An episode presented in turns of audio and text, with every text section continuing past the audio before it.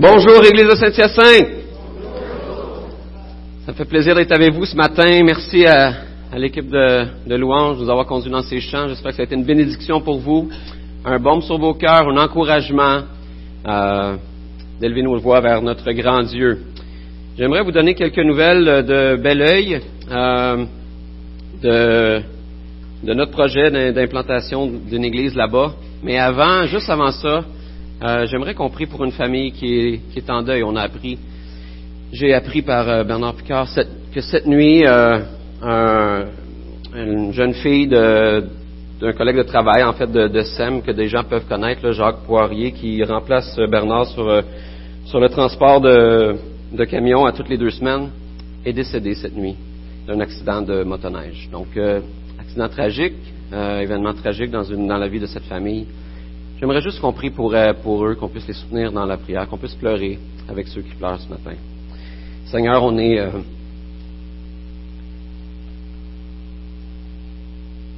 attristé par cet événement. Seigneur, je peux juste m'imaginer euh, ce qu'ils peuvent vivre présentement. Et Seigneur, dans ce moment de détresse, dans ce moment de, de deuil, je veux d'apporter cette famille, la famille Poirier. Et je veux te l'apporter parce qu'on sait que tu es le Dieu de toute consolation. Tu es celui qui peut apporter un baume sur nos cœurs qui sont affligés. Alors, Seigneur, je te prie qu'en Église, on puisse soutenir cette famille. Je prie pour euh, les picards qui vont être euh, probablement plus près d'eux, qui auront l'occasion de les soutenir aussi. Seigneur, fais-leur du bien. Et Seigneur, merci parce qu'on peut regarder à toi dans nos moments d'affliction. Seigneur, on veut te remettre cette matinée, on veut te remettre euh, euh, ceux qui souffrent et on veut également se, réjouir avec ceux qui sont dans la joie. Seigneur, que tu sois honoré en toutes choses. Amen. Alors, euh, oui, donc cette semaine, c'était une semaine que j'appelle une semaine Proverbe 19-21. Euh, donc, euh, qui dit en grand, qui dit dans les grandes lignes, euh, l'homme propose, mais Dieu dispose.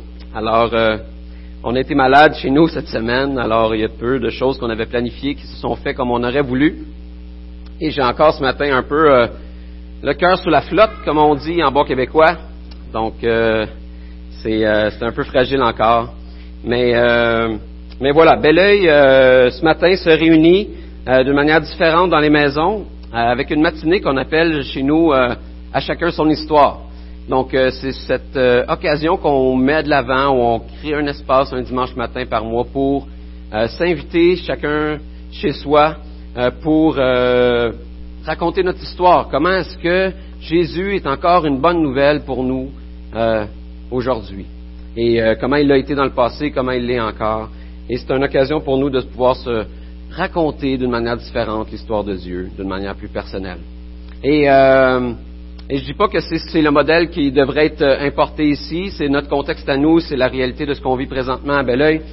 Mais j'aimerais quand même vous, poser une question. Quand est-ce c'est la dernière fois que vous avez pris le temps, avec quelqu'un d'autre, de partager l'histoire de Dieu dans votre vie? Pas quelqu'un qui connaît pas le Seigneur, entre frères et sœurs dans le Seigneur, entre gens qui connaissent le Seigneur, quand est-ce que vous avez pris le temps de juste vous arrêter et de partager comment Dieu est encore une bonne nouvelle pour vous aujourd'hui? Et je veux vous mettre au défi dans ce sens-là. C'est pas ce besoin de se faire euh, lors d'un dimanche matin. Dimanche prochain, le 1er mars, il va y avoir le, repas communautaire. Ça peut être une bonne occasion de faire ça ou de le faire en d'autres temps. Mais je veux vous encourager dans ce sens-là. On a tellement besoin de se rappeler que l'Évangile, l'œuvre de Christ, est une bonne nouvelle encore et encore et encore. Alors, euh, donc, ben là, il va euh, bien, grandit euh, tranquillement. Et on est, euh, je, vous apporte leur salutation ce matin. Donc à tous ceux qui sont d'ici, qui sont là-bas, vous salue. Il y a trois semaines, on est allé, moi et Nancy, faire une visite d'une église qui nous soutient en Ontario, dans une petite localité, une petite ville qui s'appelle Arrow, donc qui est pas loin de Windsor, en face de Détroit, en Ontario. Euh, le plus au sud qu'on peut être au Canada, c'était là qu'on était. Il faisait pas chaud, mais on était au sud quand même. Euh, et, euh, c'est une petite localité de 2500 personnes avec une église de 250 personnes. donc, euh, ça fait rêver euh, de dire, ben, pourquoi est-ce qu'on pourrait pas avoir euh, dans une localité comme ici de 50 000 personnes, avoir une église de 5 000 personnes. Et, et c'est ce qui, c'est ce qui nous fait rêver. Et cette église-là vous salue également, vous, vous donne leurs salutations et sont de tout cœur avec nous dans ce projet qu'on a de rejoindre les gens au Québec avec la bonne nouvelle de Jésus et d'implanter une église également.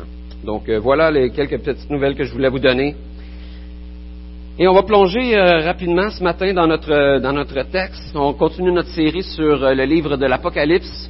Et on a rendu dans des passages faciles dans les textes d'Apocalypse 8 et 9. Donc pendant que vous tournez, juste vous mettre dans une petite mise en contexte par rapport à, à ces deux chapitres-là qu'on va voir ensemble. Donc vous pouvez tourner dans Apocalypse euh, chapitre 8.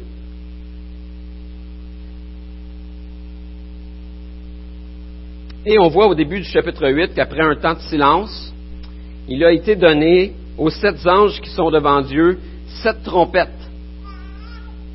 Donc, euh, on est toujours dans, cette, réflexion sur les, visions que Jean, l'auteur du livre de l'Apocalypse, a euh, du ciel, des cieux euh, et des choses qui sont qui ont lieu dans, dans, les visions qu'il a. Et ce qu'il voit, c'est sept anges qui sont devant Dieu, et à ces sept anges-là, il leur est donné sept trompettes. Et ce matin, on va regarder ensemble une autre série de sept. En fait, on va regarder juste, on va regarder juste les six premières trompettes. Mais, juste pour mettre en contexte, il y a eu auparavant sept sauts qu'on retrouve au chapitre 6, euh, on va regarder ensemble les sept trompettes qu'on retrouve au chapitre 8, 9, et éventuellement il y a la septième au chapitre 11. Et ils vont être suivis de sept couples qu'on voit au chapitre 16 de l'Apocalypse. Donc certains vont voir dans cette succession de sept-là la description d'événements qui se suivent et qui vont se produire à différentes périodes dans l'histoire. Mais euh, il est plus vraisemblable de penser que ce sont des images ou des tableaux, comme il a déjà été présenté, qui sont parallèles et qui décrivent des événements ou des circonstances qui sont semblables. Et j'aime personnellement bien l'idée qui nous est donnée par euh, les gars qui ont créé Bible Project, qui, qui en, fait euh, présentent des petites vidéos euh, sur YouTube où ce qu'on voit un résumé de chaque livre de la Bible. Et eux, dans leur résumé, vont illustrer cette succession de sept-là comme étant des poupées russes. Donc vous avez l'image en avant. Chaque petite poupée se, rassemble, se ressemble, mais en même temps sont différentes. Ils décrivent des événements qui prennent place dans une même période, mais les présentent sous un angle différent, avec des détails différents. Et on remarque également que d'une série à l'autre, donc d'une série de sept à l'autre, il y a une intensification des choses qui se passent. Donc, euh, par exemple, les sept sauts euh, affectent un quart de la Terre. On voit que les, euh, malheurs ou les, fléaux qui, viennent des sept sceaux affectent un quart de la terre. Et on voit, on va voir ensemble ce matin que les sept trompettes affectent un tiers de la terre. Donc il y a comme une progression dans les fléaux qui sont donnés par, cette série de sept. Alors on va lire ensemble Apocalypse 8. Euh, on, va on va lire à partir du verset 6 ensemble. Puis les sept anges qui avaient les sept trompettes se préparèrent à en sonner. La première sonna de la trompette, et de la grêle et du feu mêlés de sang s'abattirent sur la terre. Le tiers de la terre fut brûlé, le tiers des airs fut brûlé, et toute l'herbe verte fut brûlée. Le deuxième ange sonna de la trompette, et quelque chose qui ressemblait à une grande montagne embrasée par le feu fut précipité dans la mer. Le tiers de la mer devint du sang, le tiers des créatures qui vivaient dans la mer mourut, et le tiers des bateaux qui, euh, fut détruit. Le troisième ange sonna de la trompette, et du ciel tomba une grande étoile qui brûlait comme un flambeau. Elle tomba sur le tiers des fleuves et sur les sources d'eau. Le nom de cette étoile était absinthe. Le tiers des eaux fut changé en absinthe, et beaucoup d'hommes moururent à cause de cette eau, parce qu'elle était devenue amère. Le quatrième ange sonna de la trompette, et le tiers du soleil fut frappé, ainsi que le tiers de la lune et le tiers des étoiles, de sorte qu'ils s'obscurcirent d'un tiers. Le jour perdit un tiers de sa clarté, et la nuit de même. On va s'arrêter là pour l'instant. Alors ici, on voit les quatre premières trompettes euh, qui nous décrivent essentiellement des désastres naturels. Donc, la première et la deuxième trompette nous décrivent une éruption volcanique. Et la troisième et quatrième trompette nous décrivent les astres célestes qui se dégradent et tombent sur la terre. Et comme il a déjà été mentionné dans, ceux qui suivent la série depuis, le début, toute l'imagerie de Jean, l'auteur ici, que, Jean utilise, euh, nous vient, nous vient ou trouve son origine, son inspiration dans les écrits de l'Ancien Testament. Donc, les images présentées ici ne font pas exception à ça. Et Jean utilise des images qui font référence à la chute des grands empires de l'histoire. La grande étoile qui brûlait comme un flambeau et qui tombe sur le tiers des fleuves et sur les sources d'eau au verset 10 est une allusion directe au livre du prophète Ésaïe au chapitre 14, versets 12 et 20. Et je vous en ai mis un extrait à l'écran qui décrit, ça décrit la chute de l'empire babylonien. Et on va lire ensemble juste pour voir le parallèle qui est fait ici. Comment es-tu tombé du ciel, astre brillant, fils de l'aurore? Te voilà abattu par terre, toi qui terrassais les nations. Tu disais dans ton cœur, je monterai au ciel, je hisserai mon trône au-dessus des étoiles de Dieu, et je siégerai sur la montagne de la rencontre à l'extrême nord. Je monterai au sommet des nuages, je, rassemblerai, je ressemblerai au Très-Haut. Pourtant, tu as été précipité dans le séjour des morts, dans les profondeurs de la tombe. Alors ici, on voit que Jean utilise le même langage pour illustrer la chute d'un grand empire dans l'histoire, l'empire babylonien. Le nom de l'étoile au verset 11 s'appelle absinthe, qui est une plante reconnue pour son amertume et qui était un symbole dans l'Ancien Testament de la souffrance et du jugement. On voit ça entre autres dans Jérémie 9, 14. C'est pourquoi voici ce que dit l'Éternel, le Maître de l'univers, le Dieu d'Israël. Je vais faire avaler de l'absinthe à ce peuple et je lui ferai boire de l'eau empoisonnée. Et d'autres éléments comme la montagne embrasée qu'on retrouve au verset 8 et les sauterelles qu'on va voir dans quelques instants au chapitre 9 nous proviennent de Jérémie 51 qu'on voit au verset de 51 les versets 25 à 27 et qui décrivent encore une fois la chute de Babylone. Et je vous lis ce matin le verset 25. Oui, je m'en prends à toi, montagne de destruction, déclare l'Éternel, toi qui détruis toute la terre. Je déploierai ma puissance contre toi, je te précipiterai du haut des rochers, et je ferai de toi une montagne carbonisée. Alors on voit un lien ici entre ce que Jean nous rapporte et euh, la chute de ce grand empire qui est celui de Babylone. On peut aussi voir un lien entre les fléaux qui nous sont envoyés par les sept trompettes et les plaies d'Égypte, qui était un jugement de Dieu contre l'empire égyptien avant la libération du peuple de Dieu dans, dans le livre de l'Exode. On voit ça aussi dans l'Ancien Testament. Ça nous ramène aussi dans toute l'imagerie des visions de Daniel, qu'on retrouve justement dans le livre de Daniel, qui mettent en évidence que les grands empires humains vont se succéder, mais qu'au final, le royaume de Dieu est plus grand que tous ces empires-là. Dieu a exercé dans l'histoire ses jugements contre tous ces peuples qui n'ont pas encore, qui n'ont pas reconnu dans l'histoire l'autorité de Dieu.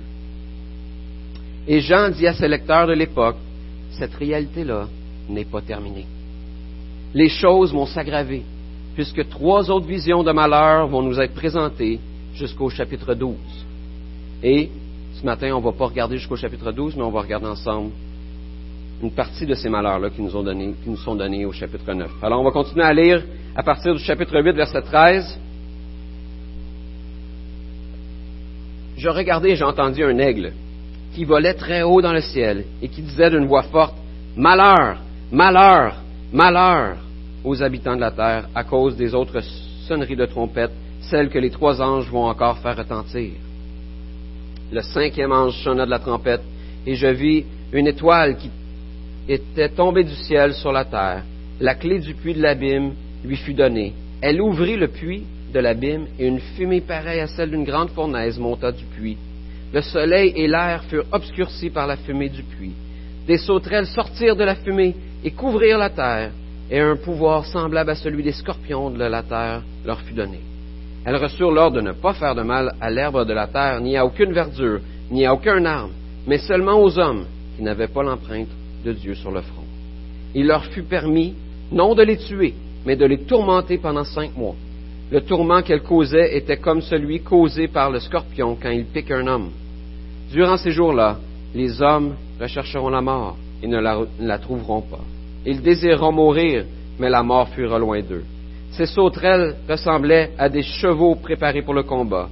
Elles avaient sur la tête comme une couronne d'or, et leur visage était pareil à celui d'un homme.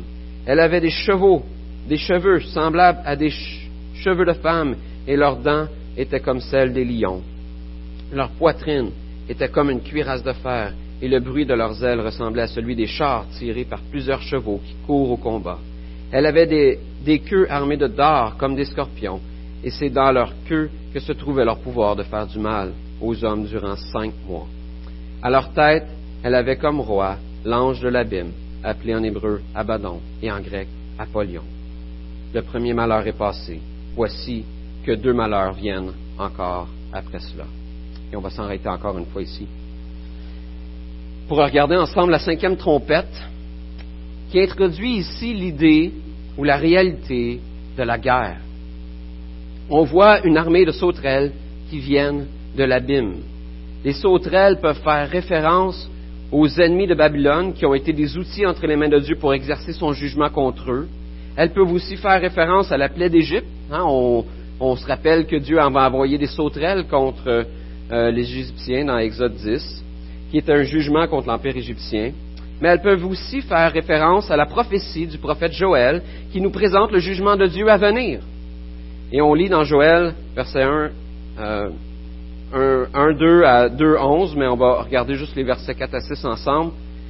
Ce qu'a laissé la chenille, la sauterelle l'a dévoré. Ce qu'a laissé la sauterelle, le grillon l'a dévoré. Ce qu'a laissé le grillon, le criquet l'a dévoré. En effet, un peuple est venu fondre sur mon peuple.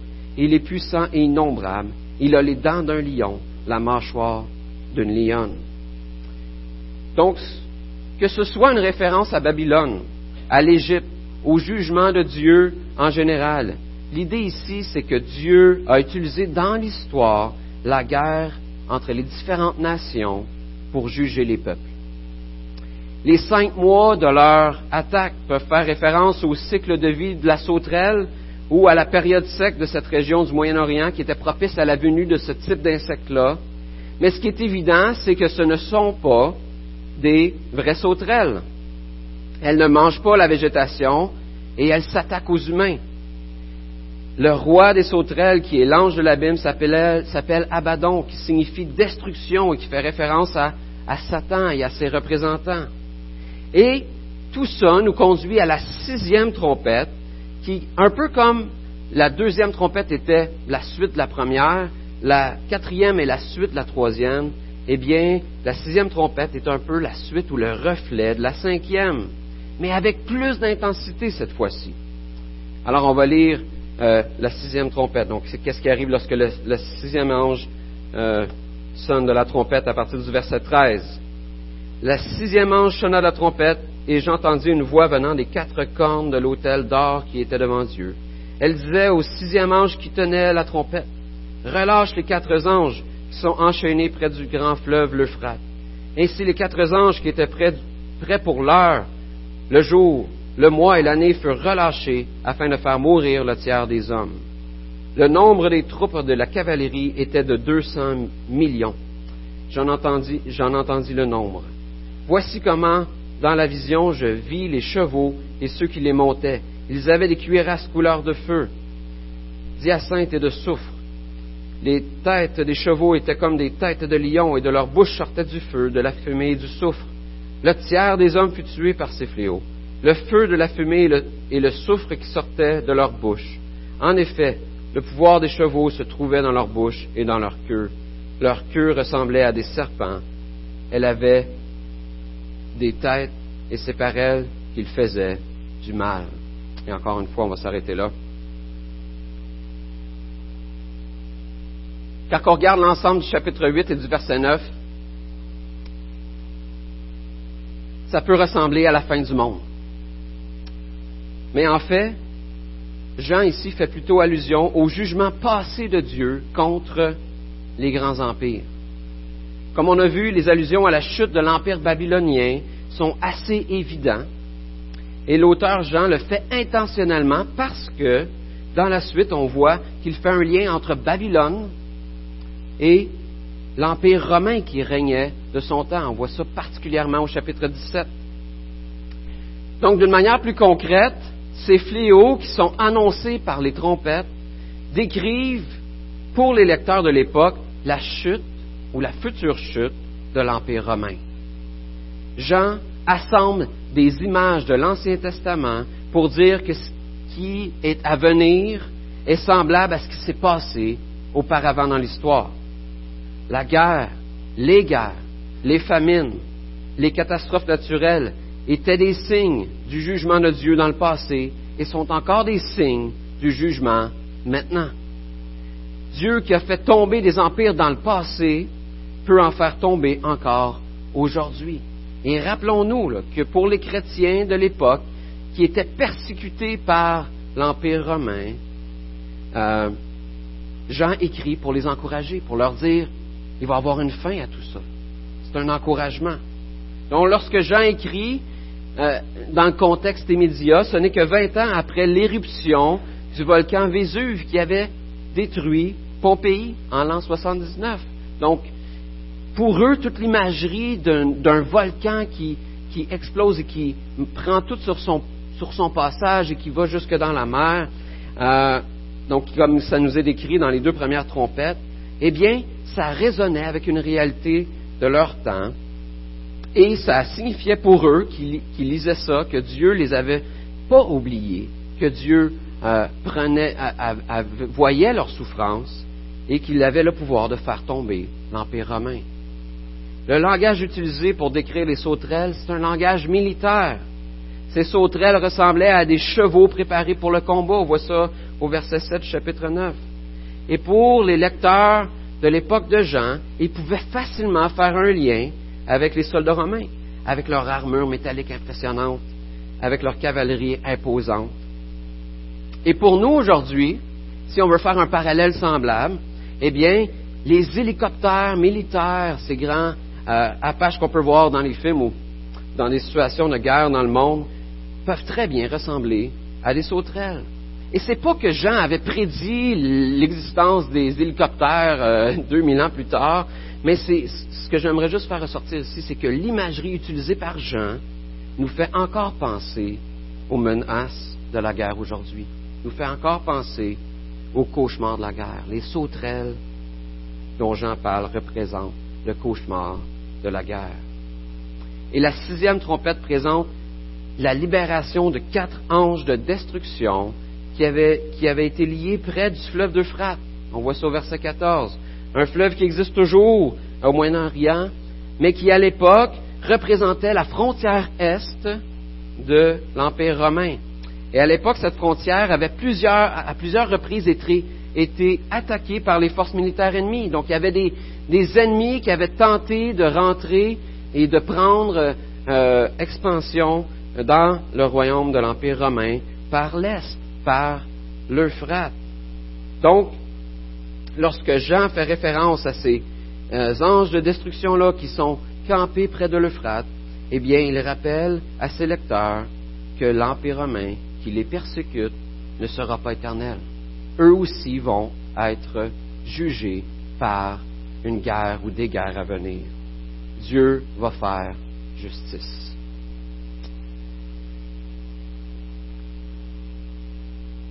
Alors on voit dans notre texte que les fléaux présentés par les trompettes nous viennent de catastrophes naturelles, de peuples militaires, de forces démoniaques, mais ultimement, ils accomplissent le plan de Dieu. Les événements ne se produisent pas sur la terre sans que Dieu les utilise pour l'accomplissement de son plan. Et on voit ça particulièrement à la fin de notre passage au verset 20 et 21. Alors on va lire la fin de notre passage ensemble, les versets 20 et 21. Les autres hommes, ceux qui n'avaient pas été tués par ces fléaux, ne se détournèrent pas de ce que leurs mains avaient fait. Ils ne cessèrent pas d'adorer les démons et les idoles en or, en argent, en bronze, en pierre et en bois, qui ne peuvent ni voir, ni entendre, ni marcher. Et ils ne se repentirent pas de leur meurtre, ni de leur sorcellerie, ni de leur immoralité sexuelle, ni de leur vol. Donc les fléaux de Dieu ou jugements de Dieu sont une opportunité pour la repentance. Hein, c'est ce qu'on voit au verset 21. Ils ne se repentirent pas de leurs mauvaises actions. Malgré les jugements qui viennent, ils ne se sont pas repentis. Donc Dieu amène un jugement comme une opportunité pour la repentance. Et dans l'histoire, on voit qu'au travers les fléaux, Dieu s'est révélé à l'humanité de différentes façons et son objectif était toujours le même. Et je vous donne quelques exemples. Les plaies d'Égypte étaient le moyen utilisé par Dieu pour se révéler aux Égyptiens. Et en Exode 7.5, on lit, les Égyptiens reconnaîtront que je suis l'Éternel lorsque je déploierai ma puissance contre l'Égypte et ferai sortir les Israélites du milieu d'eux. L'objectif des fléaux en Égypte, c'était qu'ils reconnaissent que Dieu est le seul vrai Dieu. Les malheurs que Dieu amène dans la vie du roi Nebuchadnezzar, qui était roi de Babylone à l'époque de Daniel, sont dans le but de le conduire à la repentance. On voit ça, entre autres, dans Daniel 4, au verset 28-29. Apprends, roi Nebuchadnezzar, que la royauté t'est retirée. On te chassera du milieu des hommes, tu habiteras avec les bêtes sauvages, on te donnera comme au bœuf de l'herbe à manger, et sept ans passeront sur toi jusqu'à ce que tu reconnaisses que le Très-Haut domine sur tout royaume humain et qu'il le donne à qui il désire. Il met Nebuchadnezzar dans une situation de faiblesse. Pourquoi? Pour qu'il reconnaisse le seul vrai Dieu. Dans l'histoire du peuple d'Israël, Dieu utilise l'oppression de leurs ennemis pour les conduire à la repentance. Et on voit ça particulièrement dans le livre des juges. Je vous en lis un extrait dans Juge 2, verset 21. Je ne chasserai plus devant eux aucune des nations que Josué n'avait pas encore pu chasser à, sa mort. En effet, à travers elles, je mettrai les Israélites à l'épreuve pour savoir s'ils imiteront l'exemple de leurs ancêtres et veilleront ou non à suivre la voie de l'Éternel. La guerre et l'oppression et les jugements sont un appel à la repentance. Mais tout comme les plaies d'Égypte ont endurci le cœur du Pharaon, tout comme le peuple de Babylone ne s'est pas repenti, les fléaux qui nous sont décrits dans les chapitres 8 et 9 de l'Apocalypse sont aussi un moyen que Dieu utilise pour clarifier l'attitude des gens face à Dieu. Certains vont venir à la repentance, mais plusieurs vont endurcir leur cœur pour le jugement final. Donc Dieu utilise la souffrance dans l'histoire afin d'accomplir son plan, à la fois de jugement et aussi de salut, d'occasion de se repentir et de saisir le salut de Dieu. Alors, qu'est-ce qu'il en est pour nous aujourd'hui? Est-ce que Dieu a changé? Est-ce que nous, on a changé?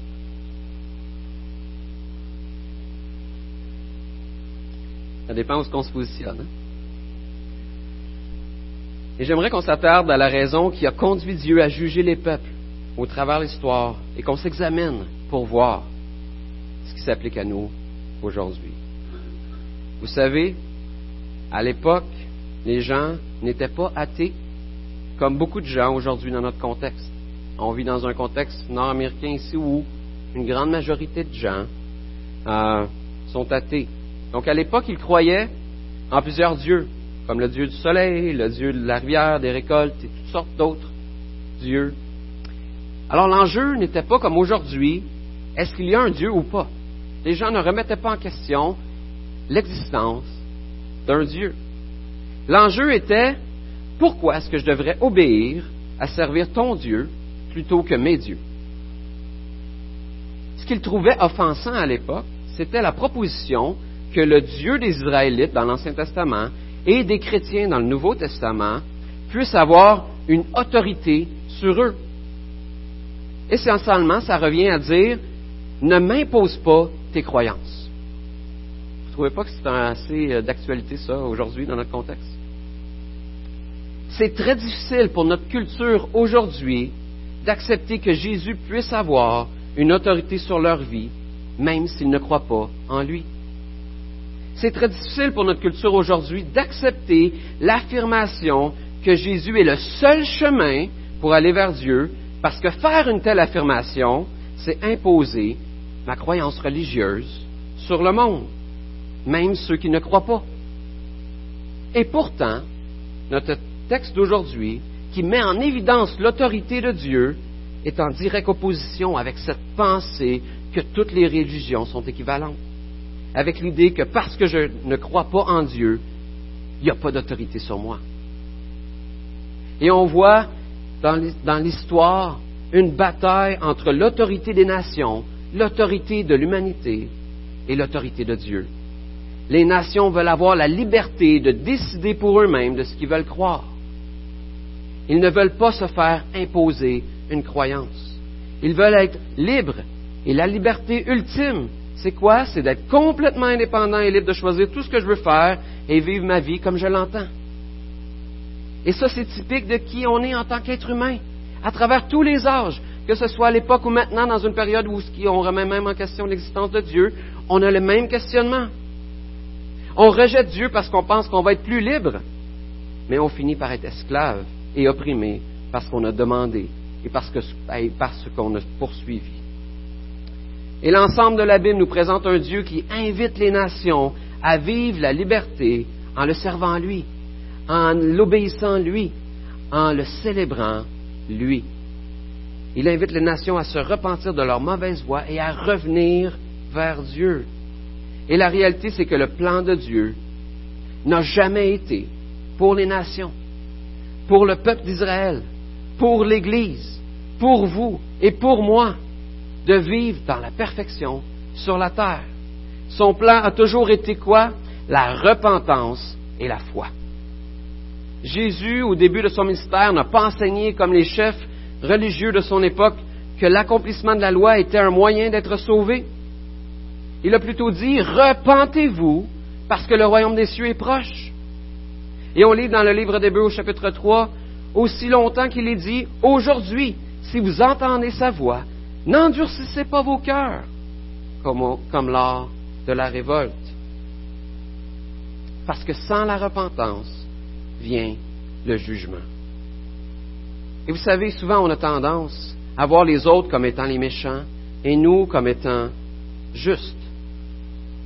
On a tendance à oublier le verset 4 de notre texte, Apocalypse 9, verset 4, qui nous dit, Elle, en parlant des sauterelles, reçurent l'ordre de ne pas faire de mal à l'herbe de la terre, ni à aucune verdure, ni à aucun arbre, mais seulement aux hommes qui n'avaient pas l'empreinte de Dieu sur le front. Autrement dit, la seule manière d'éviter le jugement de Dieu, c'est d'avoir l'empreinte de Dieu sur le front. Et pour illustrer comment ça c'est possible, eh bien, j'aimerais faire un peu comme Jean fait, il utilise des parallèles avec l'Ancien Testament. J'aimerais utiliser l'histoire d'un des jugements dans l'Ancien Testament pour illustrer ce que ça veut dire d'avoir l'empreinte de Dieu sur le front.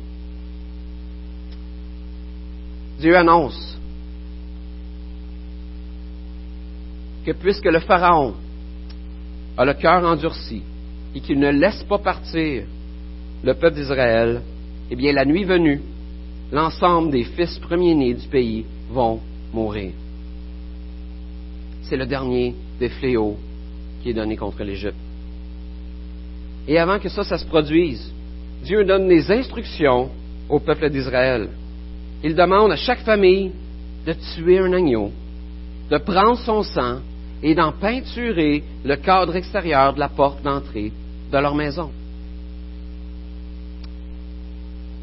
Il leur dit, lorsque je viendrai cette nuit pour tuer tous les premiers-nés du pays et que je verrai le sang sur le cadre de porte, je vais passer par-dessus les maisons et vos premiers-nés vont rester en vie. Et le point ici, c'est que les Israélites méritaient le jugement de Dieu tout autant que les Égyptiens. Israël n'était pas une victime innocente dans l'histoire. Ce n'est pas parce qu'ils étaient innocents et parce qu'ils ne l'étaient pas, ils devaient craindre le jugement de Dieu. Mais la réalité, c'est qu'ils n'étaient pas sans péché. Leurs actions n'étaient pas plus justes que celles des Égyptiens. Ils méritaient la mort tout autant qu'eux. Et pour éviter le jugement, la mort d'une innocente victime, un agneau sans défaut, signe de pureté, était nécessaire et son sang devait être répandu à l'entrée de la maison. Et vous savez, le sang à l'entrée de la maison, ce n'était pas pour que Dieu distingue les maisons qui étaient habitées par les Israélites et ceux qui étaient habités par les Égyptiens. C'est pas comme si Dieu avait besoin d'une carte là, pour savoir, OK, ça, ce maison-là, il touche pas, celle-là, il touche. Mais c'est parce que Dieu savait très bien qui était dans chaque maison et qu'elles étaient habitées par des personnes injustes qui méritaient un jugement. Et cette nuit-là, dans toutes les maisons du pays, la mort était présente. Le lendemain matin, il y avait un cadavre dans chacune des maisons. La seule question, c'était, est-ce que c'était celui d'un enfant ou d'un agneau? La mort de l'agneau remplaçait la mort de l'enfant. Le sang sur le cadre de porte était donc plus qu'un signe distinctif. C'était la preuve qu'un sacrifice de remplacement avait été fait pour que l'enfant qui devait mourir ne meure pas. Et le plan de Dieu ne se limitait pas à délivrer le peuple de Dieu, d'Israël, de leur esclavage physique en Égypte, mais aussi et surtout de l'esclavage de leur cœur qui était esclave du péché, un cœur qui cherche à servir un autre Dieu que le Dieu éternel. Et c'est évident que le sacrifice d'un agneau était incomplet et pointait vers un sacrifice plus important à venir. Personne de Saint-Esprit va convenir que la mort d'un animal a autant de valeur que la mort d'un enfant. La mort de l'agneau pointait donc vers un vrai sacrifice de remplacement. Et l'Apocalypse nous présente de manière grandiose que Jésus était le véritable agneau. Jésus, le premier-né et fils unique de Dieu, est celui qui a été sacrifié comme substitut pour nous. Tout comme l'ensemble des nations ont mérité la mort en raison de notre injustice. Mais Jésus est celui qui est mort à notre place. Son sang est le sang qui a été répandu pour nous devant Dieu pour que nous puissions être épargnés du jugement de Dieu. Il est l'agneau qui est au milieu du trône qui nous est présenté dans l'Apocalypse. Il est, le résultat de cette œuvre-là de Christ, c'est que lorsqu'on met notre confiance en Jésus, eh bien, on reçoit sa marque sur notre front, la marque de sa grâce qui est manifestée pour nous. Et on est à l'abri du jugement de Dieu. Et voici ce qui attend ceux qui auront reçu la marque de Dieu sur le front. Et je fais un petit retour juste avant notre texte, dans Apocalypse 7, que vous avez déjà vu, mais qui nous rappelle cette espérance qu'on a pour ceux qui ont cette marque sur le front. L'un des anciens prit la parole et me dit, Ceux qui sont habillés d'une robe blanche, qui, sont-ils et d'où sont-ils venus Je lui répondis, Mon Seigneur, tu le sais. Il me dit alors, Ce sont ceux qui viennent de la grande tribulation. Ils ont lavé leur robe, ils l'ont blanchi dans le sang de l'agneau.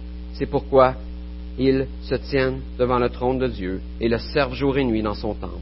Celui qui est assis sur le trône les, habitera, les abritera sous sa tente. Ils n'auront plus faim, ils n'auront plus soif. Le soleil ne les frappera plus, ni aucune chaleur bruyante. En effet, l'agneau qui est au milieu du trône prend soin d'eux et les conduira aux sources des eaux de la vie, et Dieu essuiera toute l'âme de leurs yeux. Parce que on est couvert par le sang de Christ, on peut être épargné de ces jugements-là, du jugement de Dieu, d'être séparé de lui pour l'éternité. Et c'est notre espérance. C'est ce qui nous est rapporté dans l'Apocalypse. Et j'aimerais terminer avec un mot de prière.